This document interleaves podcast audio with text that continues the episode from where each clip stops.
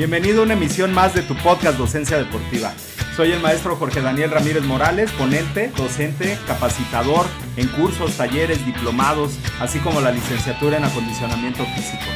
Quiero darte la bienvenida a nuestro podcast donde vas a poder aprender de entrenamiento deportivo, acondicionamiento físico, nutrición, docencia, educación, capacitación, todo ello relacionado con la salud y la mejora de la calidad de vida de las personas.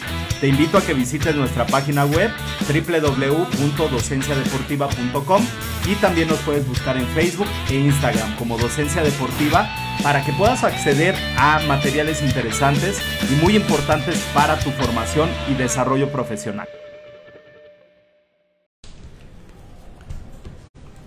¿Qué tal? ¿Cómo están? Muy buenas tardes, eh, eh, buenos días, buenas noches, porque también en el podcast a veces nos escuchan. Ya me dijeron que siga subiendo los episodios al podcast porque luego van manejando y los quieren escuchar y eso es muy padre. Y bueno, pues les damos la más cordial bienvenida el día de hoy con una, una entrevista a un competidor de nivel olímpico eh, que, que, se encuentra con nosotros, eh, Juan Carlos Cabrera. Muy, muy buenos días. Buen, eh, muchas gracias por aceptar la, la invitación. Muchas gracias. Eh, a, aquí Juan Carlos eh, lo conocimos porque nosotros entrenamos en un eh, CrossFit que se llama Nómadas y de repente lo vi que estaba ahí este, poniendo una cafetería y todo y le dije, oye, tú eres competidor olímpico, eh, eh, ¿cómo está esto de que también estás emprendiendo en la parte de la cafetería? Pero bueno, ah, eh, ¿cómo, ¿cómo te encuentras el día de hoy? Muy bien, muchas gracias por la invitación, contento de estar con ustedes. Excelente. Sí, cuando tú vas a una fiesta, cuando vas a una reunión o en la calle, te pregunta la gente a qué te dedicas. ¿Cómo responde rápidamente pues, a eso? Eh, rápidamente eh, respondo, soy remero, porque me, dedico, me dedico al remo, ¿no? Es el, como nos describimos los remeros, como remero, ¿no? Es la palabra que se nos da. Este, de volada nos dicen que sí de las trajineras, ¿no? pero, pero no, otro, eh, somos otro tipo de remeros, ¿no? A un nivel ya deportivo, de competencia. Pero bueno, siempre hay esta, este juego con, con que nos digan remero. Excelente. Y, y, bueno, pues ya cuando les dices, bueno, pues soy remero, pero no estoy en la trajinera sí. de Xochimilco, porque te, eres de Xochimilco, también sí. somos vecinos. Sí. Y, y, bueno, ya cuando vas más a fondo, eh, y, y, bueno, ya te ven la, la, la, camiseta ahí del equipo olímpico y todo eso, ¿qué es lo que les dices? Eh, eh, ya, ya en la parte profesional, eh, ¿qué, ¿qué, es lo que les comentas cuando te preguntan esto? Pues eh, parte de vivir en Xochimilco, yo vivo en una unidad habitacional y es muy padre porque, bueno, hay muchos niños. Sí. ¿no? Y normalmente me entrevisto con los papás de ellos, ¿no? Oye, Juan, este, ¿qué podemos hacer por, tal, por mi hijo que está creciendo, pero no sé qué que hacer, bueno, lo primero que yo les digo es la libertad de que él elija. ¿no? En mi caso siempre fue eh, la natación obligada, sí. hasta por seguridad. ¿no? Claro. Siempre fue una. Natación fue un deporte obligado, pero posteriormente siempre nos daban la libertad de elegir el deporte que quisiéramos ir probando, sí. pero siempre había que estar en alguna actividad. Excelente. Entonces, pues es con, realmente es con los que más me entrevisto, con los papás de los niños. Y es, es muy padre, pero también mucha responsabilidad porque lo que tú digas eh, va a repercutir. Va, claro. Puede repercutir ¿no? en las decisiones que tomen sobre el niño. Así ¿no? es. Le digo, nosotros nos manejamos con mucha libertad hasta ese, hasta ese tiempo pero libertad de pronto se puede sí. se puede confundir. Sí, eres muy alto, chiquis, o sea, te tengo que decir chiquis sí, porque sí, bueno, claro. o sea, allá allá te conocemos como el chiquis. Y bueno, pues yo, yo creía que eras este levantador de pesas cuando te conocí, Yeah. te dije, está padre tu programa, Sí. Eh, trabajas mucho el entrenamiento de fuerza y, y bueno, eh, también eh, yo en, en, mi, en mi labor como entrenador decía, bueno, pues seguramente está haciendo una descarga Sí. del entrenamiento de fuerza eh, eh, en remo. Ya hasta que platicamos más a fondo Sí. y me, me platicaste que, que, en- que, que eres remero y, Sí. y cómo nace esta, esta pasión por, por este deporte. Pues mira, realmente yo llegué de jugar fútbol americano, ¿no? en esta libertad hice box, eh, trabajé en algunas cosas deportivas, el básquetbol me gustaba cascarearlo, nunca me gustó en equipo, siempre Sí. como prefería llegar a la cancha con el balón y ahí retar, ¿no? Entro al fútbol americano y ahí es donde lo considero que me disciplinó ya el deporte, que ya entré a un grupo. el deporte sí en ese aspecto sí cambió mi vida. Yo en ese tiempo estudiaba en un CETIS, en el CETIS 49. Y al yo ingresar al equipo y ser de los únicos dos que estábamos, yo en el CETIS y otro en el Bachilleres, me motivó mucho porque yo jugaba en un equipo de CEU, en Cougars ah, de la UNAM. Pues afortunadamente este sentido de querer pertenecer fue para bien, porque me puse a estudiar para entrar a la prepa 1. Entonces ya entró a la prepa 1. Ah, aquí hay varios de prepa 1. Ah, sí. Y yo ya sentía que ya pertenecía al grupo, ¿no? Porque eran todos de la UNAM y los, nosotros dos, pues nunca nos sentimos regados, pero yo sí quería pertenecer completamente. Claro. Entonces pasa esta parte, se acaba la temporada y de ahí nos mandan justo a la UNAM a la carrera nocturna. A mí nunca me gustó mucho correr, o sea, no es algo que me agrade demasiado. Y un amigo me dice, oye, vamos a Cuemanco a correr eh, pues para prepararnos. Sí. Bueno, vamos, y ahí empiezo a ver los botes. En ese tiempo, para mí, remo y canotaje era lo mismo. ¿Qué, ¿Qué, edad tenías en ese entonces? 16 años. Y eh, entonces ya me meto a preguntar, le dije, no, yo no voy a correr, si me voy a preparar a esa va a ser haciendo otra cosa, pero correr me mata. Sí. Y bueno, ya entramos a los hangares y como están primero los hangares de remo y al final los de canotaje, pues pregunté en el de la UNAM de remo, ¿no? En lo que iniciaba la otra temporada. Ahí ese semestre fue duro para mí porque le agarré mucho moral al remo. ¿no? Mucha gente me decía, te vemos cualidades de que puedas llegar a Juegos Olímpicos. Yo en mi mente decía, espérenme, voy entrando, ¿no? o sea, ya, ya, sentía mucha presión. Y por otro lado, no quería dejar el fútbol americano. Eh, decir, hablo con mi entrenador de fútbol americano, que es algo que agradezco mucho, esta familiaridad que me, dieron, me dio ese equipo en especial y que nunca me dijeron, no, ya te vas, no, aquí se te cierran las puertas, ¿no? Me pidió él que fuera a hablar con el equipo sí. y decirles, a ver, aquí somos una familia y hoy se nos va uno de nuestros integrantes, tiene aquí la puerta abierta. Para mí eso fue muy bonito, ¿no? Poder despedirme del equipo bien con la puerta abierta y probar en otro deporte. La idea era irme un año, ¿no? Meramente a probar si, si la hacía, ¿no? en el remo y para noviembre de ese año ya estaba en la preselección a Juegos Panamericanos. A Juegos Panamericanos del 2011, es cierto, fui como, no como suplente, pero no como primer equipo, sí. ¿no? porque sí competí, pero pues no era titular realmente, ¿no? me faltaba mucha experiencia. De ahí me quedé en el 2012, me ponen en el single, en el individual, y de ahí me fui, me fui hasta ahora. Excelente. Seguí haciendo mi carrera en el eh. Y, bueno, dentro del equipo competías por Ciudad de México, por la UNAM. Ah, por la UNAM. Ah, y competía por la UNAM.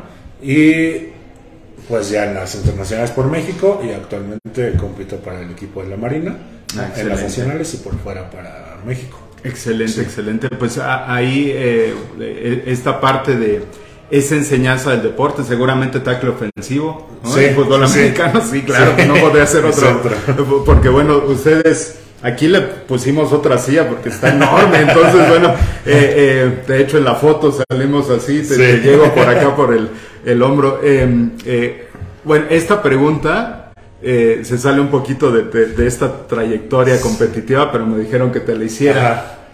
¿Qué comes para poder mantener todo ese pues esa musculatura? actualmente me estoy comiendo no como debería, no como estaba acostumbrado. es un proceso que ya te platicaré, pero pues sí, normalmente como no tanto como parece, no tanto como parecía. De hecho tengo un amigo que me dirá unos 65 y cuando llegamos a ir por unos tacos, yo soy que pido 6 tacos y el 18. Ah, caray. Ah, entonces como que se confunden, así como, como que tú seis y yo ya me siento bien. Y él, no, otros seis, otros seis, no, me conviene invitarte a los tacos. sí. no, no como tanto como pareciera. Sí, sí, sí. Pues ahí, dentro de esta carrera deportiva, nosotros que también fuimos parte de la UNAM en el, en el ámbito de Taekwondo, eh, estuvimos casi 20 años junto al equipo representativo, yo fui entrenador de, de, la UNAM. Y, y, bueno, en esta trayectoria hay varias facetas. Están primero los nacionales, Después, ya cuando entras a un equipo, eh, eh, ya, ya para la selección nacional, vienen los Panamericanos, Centroamericanos, los Juegos Olímpicos. ¿Cómo es esa trayectoria a lo largo de tu vida deportiva? Pues realmente creo que a mí se me dio muy rápido. Eh, sí supieron explotar el talento que, que tenía. Entonces, desde el que tomé el individual, nos fuimos ganando los nacionales y rompiendo marcas. Y eso me llevó después a, a, probarme ya en las copas del mundo. Claro. Eh, todavía inexperto, pero ahí también yo me he dado cuenta que una cosa es ser bueno y otra cosa es el mejor, ¿no? Claro. Podrás ser el mejor aquí a nivel nacional, pero ser bueno afuera Sí, es otra cosa, ¿no? sí, que seas claro. y a mucha gente luego le molesta cuando hago este comentario, ¿no? Pero una cosa es ser el mejor y otra cosa es ser bueno. Claro. Porque puedes ser el mejor aquí entre 10 mexicanos, exacto. pero ser bueno allá afuera Sí. implica mucho trabajo. ¿no? Es cuando ya viene el deporte elite, porque bueno, a veces vemos, eh, nosotros que damos capacitaciones, Sí. vemos el ámbito del acondicionamiento físico, el deporte, el rendimiento, el alto rendimiento. Ahora hay un concepto que es el alto rendimiento social, pero de ahí viene el deporte elite. Y para llegar al deporte elite, de repente, bueno, pues nuestro maestro, el maestro José Sámano nos decía, es que te estoy preparando para la siguiente parte. O sea, Claro. tú, tú te crees que estás en el podio, Sí. que ya ganaste el nacional, pero yo no te preparaba para ese nacional, Sí. te, pre- te preparo para el internacional. Y esa parte es complejo, ya enfrentarse ya a ese nivel, eh, eh, no, no, no me imagino fuera del país, eh, ya en ese grado de competencia. En el deporte de combate de repente dices, pues igual con Sí. una patada ya, ¿no? Sí. Saco mi estrés. Pero tú cómo, cómo lo haces, ¿Cómo, cómo llevas esta parte ya en ese deporte elite. Sí, pues vuelve, vuelves al sentimiento del novato, ¿no? Claro. Donde vuelves a reaprender todo. Porque aquí, bueno, te manejas de una forma a nivel nacional Sí. y tus amigos, no. Allá afuera es totalmente diferente. Allá me enfrento Claro. contra personas. Yo tuve, mido 1,94, soy promedio allá. Sí. A los siguientes miden 1,98, 2 metros 2, otro tipo de, de físicos. Claro. ¿no? Pues tienes que aprender cómo es la competencia internacional. Por ejemplo, el- los inglistas normalmente andan solos, andan solos, la vista al frente, parecen todo el tiempo molestos. Empiezas a observar otro tipo de comportamientos Claro. y te tienes que ir adaptando a eso si quieres Sí. hacerlo de afuera. Empiezas pagando, como nosotros dijimos, del derecho de piso, ¿no? Sí. No vas a llegar Claro. y ya soy campeón, ¿no? No, tienes que ir aprendiendo a quitarte el miedo, Claro. vuelves a sentir el nervio de tu primera competencia Sí. y a probar otras pistas. Claro. Aquí en México tenemos pistas muy nobles, ¿no? Eh, es muy lisas, por ejemplo con Banco Sí. es muy lisa el agua. En pistas más abiertas que son lagos, ¿no? te entra Sí. viento de lado en contra y son condiciones que nosotros no conocemos. Claro. Pues tienes que ir adaptándote a todo eso. Entonces sí, sí es totalmente diferente la competencia a nivel nacional que la internacional. Además de que el remo no es muy conocido, o sea, no hay una Claro. población muy grande. Creo que, que en todo México tenemos la población de lo que habría en las universidades de Estados Unidos. ¿no? Entonces, durante años ya nos conocíamos. Claro. ¿Cómo vamos a quedar? Casi quién es primero, quién es segundo, quién es tercero. Sí. Medio qué tiempo vamos a estar haciendo. O sea, sí se vuelve, sí te encierras en ese mundo. Claro. ¿no? Que hay que romper el cascarón y no estar Sí. afuera. Sí, sí, y, y esta parte también por nuestra misma idiosincrasia, a veces, bueno, ya te sabes esa metáfora de los cangrejos, que luego de que los mismos mexicanos nos jalamos los Sí. pies, etcétera. Eh, ¿Cuál, cuál ha sido un momento de quiebre en el que tú hayas dicho, ya mejor me retiro, este, ya no quiero saber de esto? ¿Hay algún momento, porque todos como competidores vivimos esa parte, ¿no? Sí, eh, pues realmente fue cuando corrieron a nuestro entrenador, un ucraniano. Eh, no estoy seguro si ya estábamos elevando grandes puntos, pero sí estoy seguro que después de que lo corrieron hubo muchos problemas Claro. y mucho rendimiento se vino abajo. ¿no?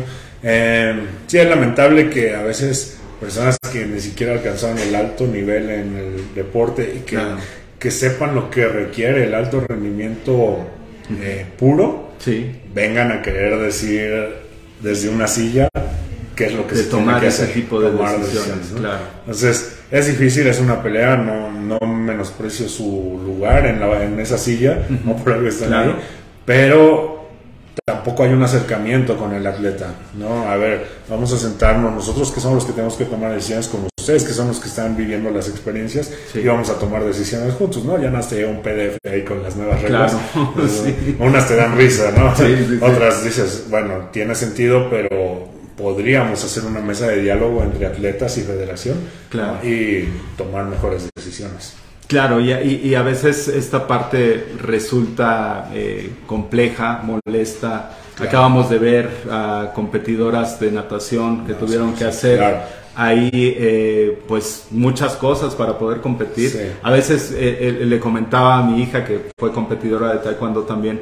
Hace poco el hijo de uno de nuestros amigos, de Carlos Cortés, Munra, ahora campeón mundial el, el- el niño, eh, se enfrentó a, a falta de apoyo, a muchas cosas, ¿no? Sí. Lo que se enfrentan todos los deportistas. Y de repente le decía a mi hija, ese niño lo están haciendo campeón del mundo antes Sí. de que fuera la competencia. Porque esa parte de resiliencia de, de- del competidor, de decir, lo voy a hacer ahora porque tengo que demostrarme a mí mismo y después a los demás, eh, esa parte eh, también es una parte que te forma, te forma Claro. como atleta, te forma este carácter. Y bueno, aquí eh, eh, pues eh, realmente yo no conocía tu, tu trayectoria, te veía de repente ahí en, Sí. en, en este, en el CrossFit, en, Sí. en Nómadas, eh, y, y veía que eh, eh, el café que ya estaba, que, que no sé, algo pasó con el café ahí, lo cambiaron. Sí. Y empezaste esta parte de, de- de emprendimiento. Sí. Eh, ¿Es difícil emprender siendo, siendo deportista? Pues eh, realmente es eh, el poner un café siempre ha sido el sueño mío y de un amigo. No somos completamente cafeteros. Eh, días antes. Y aparte está re bueno, Sí, ¿eh? Yo, bueno. digo, estaba dando un curso en la Armada y, Sí. este, y me tenía que ir corriendo y me echaba mi capuchino. Ajá. Y este, ahora, ho- hoy lo extrañé porque Ya. sí está Sí. muy bueno. Sí, Pero bueno, bueno, cuéntame. Sí, ese- pues este eh, fue, es un sueño que siempre hemos dicho, a ver, vamos a poner un café, ¿no? un lugar donde puedas ir a estudiar. Eh, no estamos tan de acuerdo que de pronto estos cafés de muy comerciales Sí. ya están llenísimos, Claro. ya no es un buen café y ya no puedes llegar a trabajar. Entonces siempre decimos un café donde la gente pueda venir a trabajar o pueda venir a no hacer nada, ¿no? pero que estén a gusto. Claro. Y nos pusimos, íbamos a varios cafés de la ciudad que nos gustaban y hacíamos anotaciones. ¿Qué te gusta de este café? ¿Qué no te gusta? No, de todo, servicio, instalaciones. Ah, bueno, cuando hagamos nuestro café lo vamos a hacer con todo lo que nos gustó, o sea, con lo Claro. mejor. A la semana nos hablan Pablo de CrossFit, Ajá. oigan, está la barra libre, la toman. Pues no, obviamente no, iba no era nada cerca del sueño, dijimos, Claro. vamos a aprender. Entonces, es. eh, estamos entrando a aprender, ¿no? Yo le dije a mi amigo, "Ac- aquí es nuestra oportunidad de hacerlo también, Claro. ¿no? Y si lo vamos a arruinar, lo vamos a arruinar felices. O sea, Be- bendito porque- deporte, Sí, ¿no? por- Bendito deporte porque también te da esa enseñanza, Sí. ese método. Porque ya como los dos claramente sabíamos que teníamos que capacitarnos en varias, en varias áreas. Entonces le entramos a lo novato. Afortunadamente va muy bien. O sea, no lo hemos hecho Sí. mal. Pero era nuestra idea, como que íbamos a aprender y si lo vamos a hacer bien, lo vamos a hacer muy bien. Claro. Y si lo arruinamos, vamos a arruinarlo aprendiendo y felices. O sea, no vamos a frustrarnos de que, ah, lo que bla, no, nada, ojalá que no. Pero va muy bien, ¿no? Lo que la, el pensamiento que tenemos es, mientras le pongamos corazón, esto va a salir. ¿no? Entonces, pues ahí vamos creando. También esta chica que nos ayuda, Jimena, ella está estudiando gastronomía. excelente. Entonces, pues justo es ir apoyándonos, ayudándonos. Con, con ¿no? razón están re buenos los sándwiches. Sí, sí, sí. Entonces, este, justo es esta idea de irnos, ir creciendo todos. ¿no? Claro. Que, que siempre ha sido mi idea, ¿no? Yo no me percibo ahí como, como un jefe o como el que está poniendo el café, sino como un equipo junto con Jimena, con Daniel, con Pavel, en el que todos podamos ir creciendo Claro. ¿no? y aprendiendo.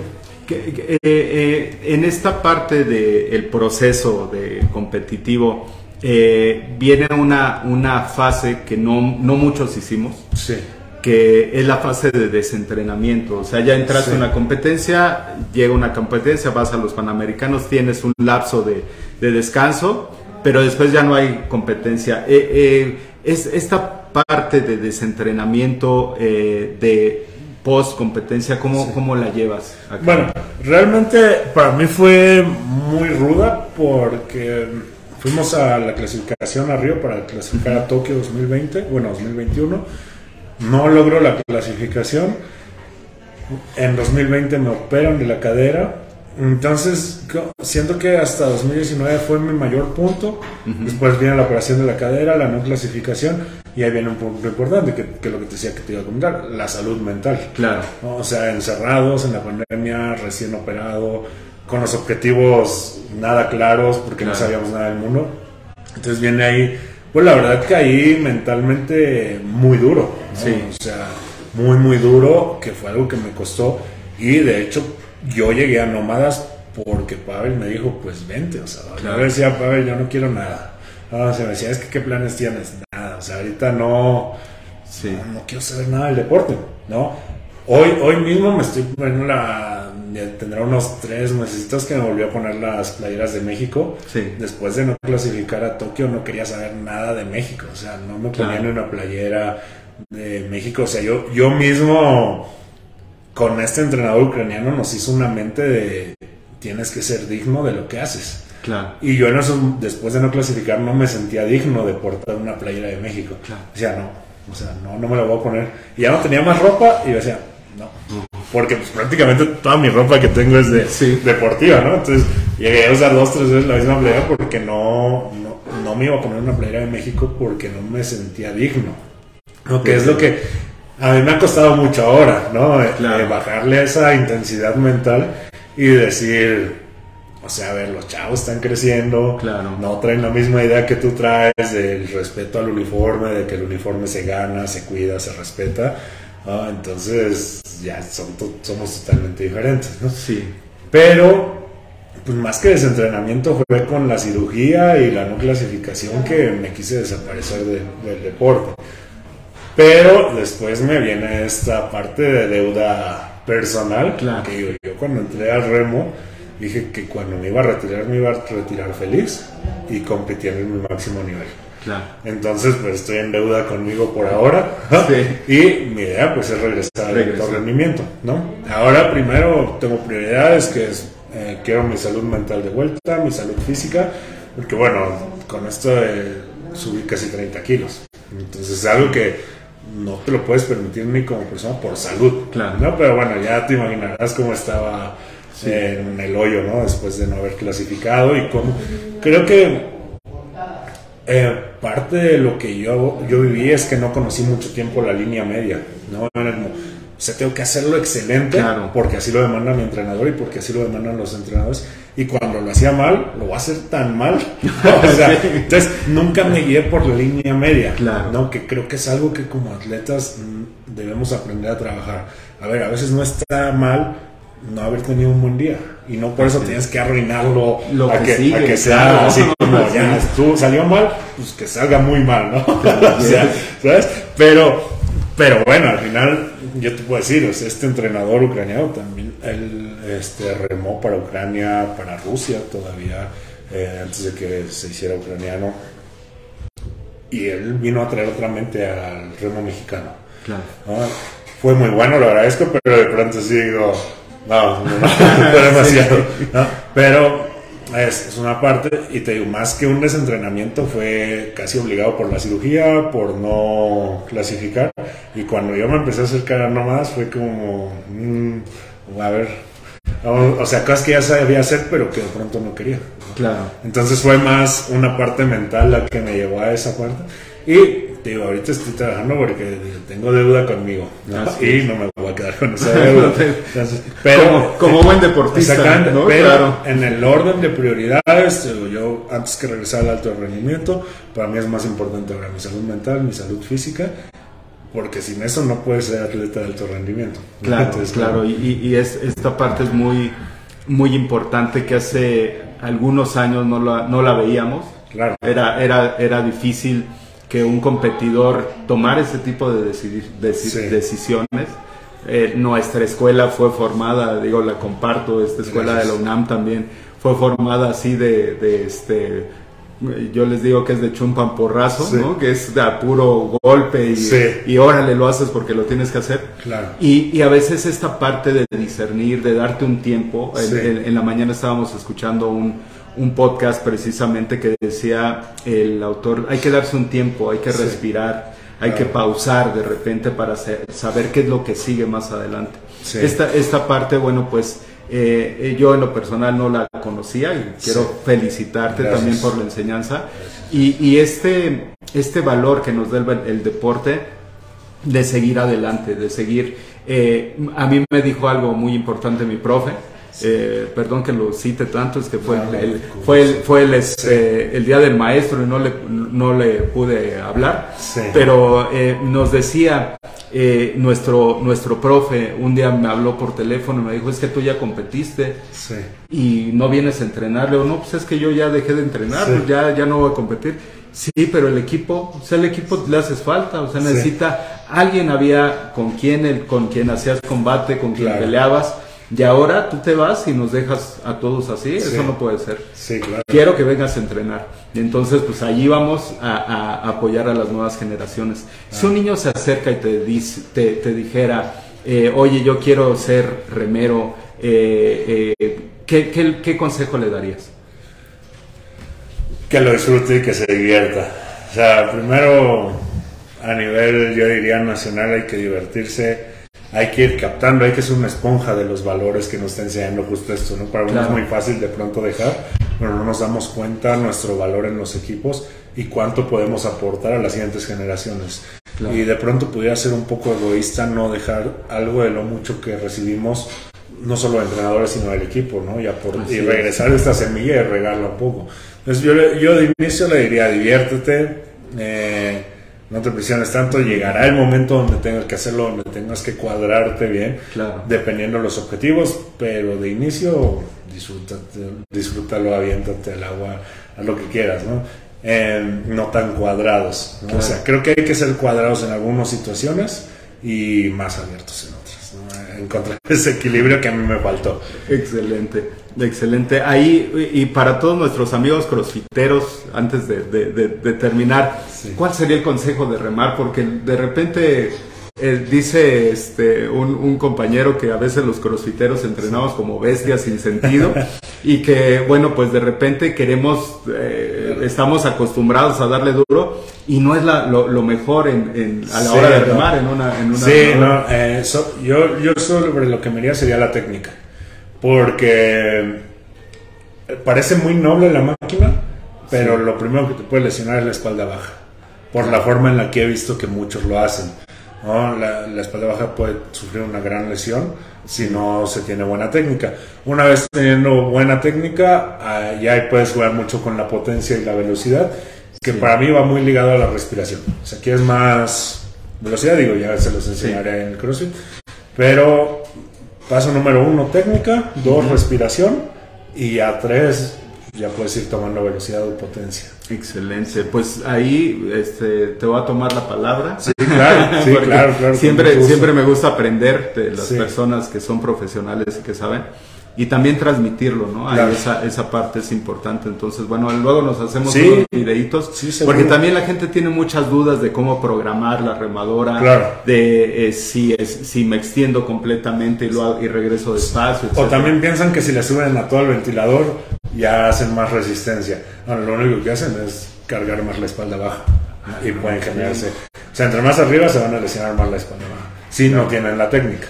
Okay. Entonces, pues sí, yo me iría sobre todo con eso. Pues te voy a tomar la palabra para grabar unos videos de técnica. y bueno, pues eh, eh, quiero agradecerte por, por aceptar la invitación y, este y bueno pues invitar a la gente que vaya allá al café de, de Nómadas. ¿Dónde, se encuentran? Pues estamos dentro del centro de entrenamiento más Nómadas, que es Aldama 162, ahí en Tepepan, Xochimilco bienvenidos cuando gusten. Igual, pues podemos programar ahí algunas clínicas de remo, ¿no? Compartir lo que, lo que sabemos de, eso. Mejorar el, la técnica en el ambiente. No, no les digas porque, porque, van a decir sí, luego, luego. Sí, eh, Vamos a dar el fin de semana un curso de autocargas. Ah, y ya mi amigo Ramsés me mandó mensaje, profe, al rato lo veo.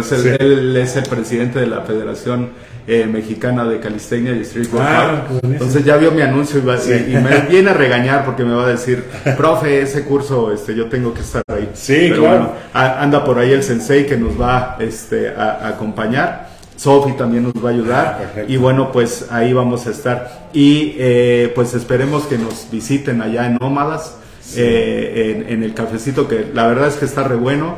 Eh, ahí la maestra Claudia dice que sí, casi no interviene en las entrevistas, pero ahora sí está muy atenta. Sí. Y bueno, eh, te queremos agradecer. Ah, muchísimas y bueno, gracias, pues, gusto. pues muchísimas gracias. Eh, si alguien quiere algún consejo particular, eh, ¿cómo te encuentran en tus redes sociales? Estoy como Juan Carlos Cabrera, la mayoría, y ahí salen mis fotos así. Excelente. Perfecto. Pues muy bien, pues, eh, ahí eh, compartimos tus redes sociales. Muchas Y gracias. bueno, ya esperen ahí los videos de cómo, cómo remar de de veras. Sí, Muy bien. perfecto. Pues muchísimas, Muchísimas gracias. gracias. gracias. Juan Carlos. Al contrario, muchas gracias a todos los que se conectaron, allá los de TikTok.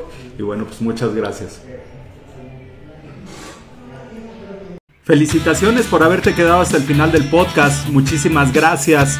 Soy el maestro Jorge Daniel Ramírez Morales y te invito a que nos sigas en Facebook e Instagram en Docencia Deportiva, así como en nuestra página www.docenciadeportiva.com. Pasión por la educación.